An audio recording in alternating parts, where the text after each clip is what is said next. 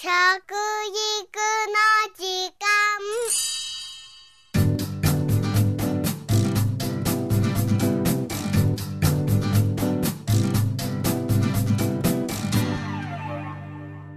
服部幸男です。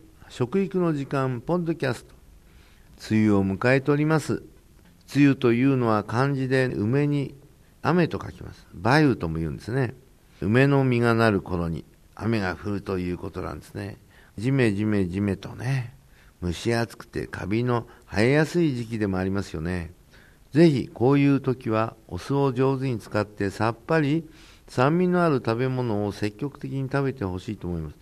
これはですねやっぱり殺菌作用もあるんですね。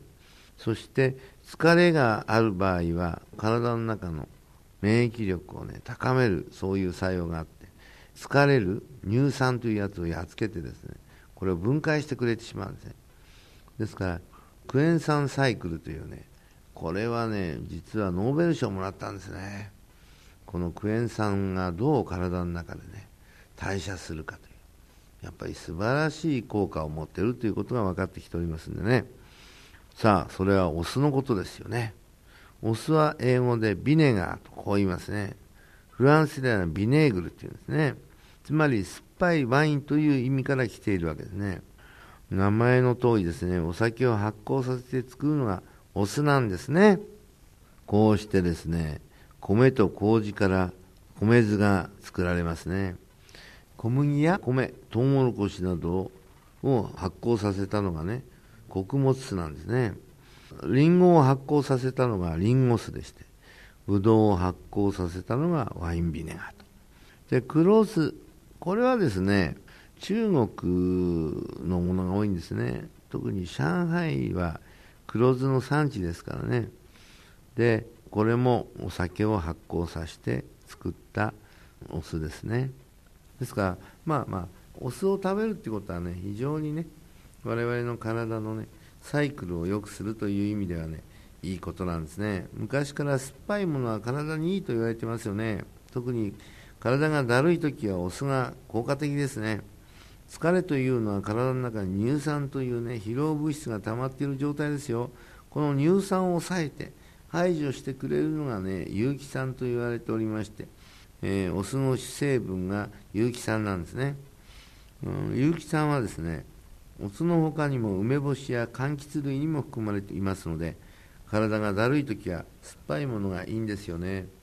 実は僕もねそう思って毎日ですねお酢を飲むっていうのは初めねちょっと抵抗あったんですけどああそうだレモンをですね、えー、3個これをねいわゆるスクイーザーでですね全部絞り出してそしてそれを氷の中のグラスに入れるんです。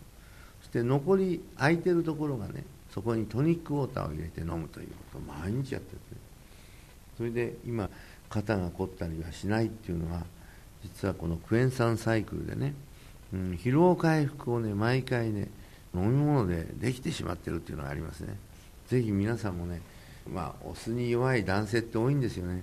ですけどまあ何でやっても結構ですからお酢をね積極的に摂る努力をしてみてくださいね。そしてお酢はノンカロリーでもありますね。脂肪になりやすい糖分を燃やす働きもあるんですね。そして肉を柔らかくする効果もありますね。酢豚がそうですね。肉のタンパク質に働いて肉が柔らかくなりますからね。ハンバーグのひき肉にお酢をちょっと入れるとですねジューシーなハンバーグもできるんですね。和食では酢の物があります。うん2杯酢3杯酢っていうのがあるわけですけどね。あの我々はねこの中に醤油を入れたりしてバランスよく加減酢っていうのを作るんですでこれにはだしを入れてね本当に八方酢とも言う八方だしとも言うんですけどそしてその八方だしのお酢っていうことになるとすごく柔らかい感じでうまみのあるね本当に素晴らしいねどんな野菜にかけてもいいんです。それもねちょっと茹で上がった後にサラダの感覚でねこれをかけてあげて食べるとですねすごくね柔らかくてまたあのソフトでですね、うん、いい感じがしますね。ぜひ皆さんもねえー、お酢の使い勝手をいろいろ覚えていただくといいんじゃないかなと思いますね、うん、洋食ではマリネピクルスドレッシングなどありますね。生野菜も美味しい季節ですからドレッシングなんてこういろいろ作ってみたらいかがでしょうね。僕のおすすめのというのはねこれはね玉ねぎはどうしても必要なんですよ僕。玉ねぎをですね、えーと、するんですね。すってそしてこれはオリーブオイルとですねお酢両方合わせて胡椒とですねあと塩をちょっと加えれば素晴らしいねオニオンドレッシングできるんですね。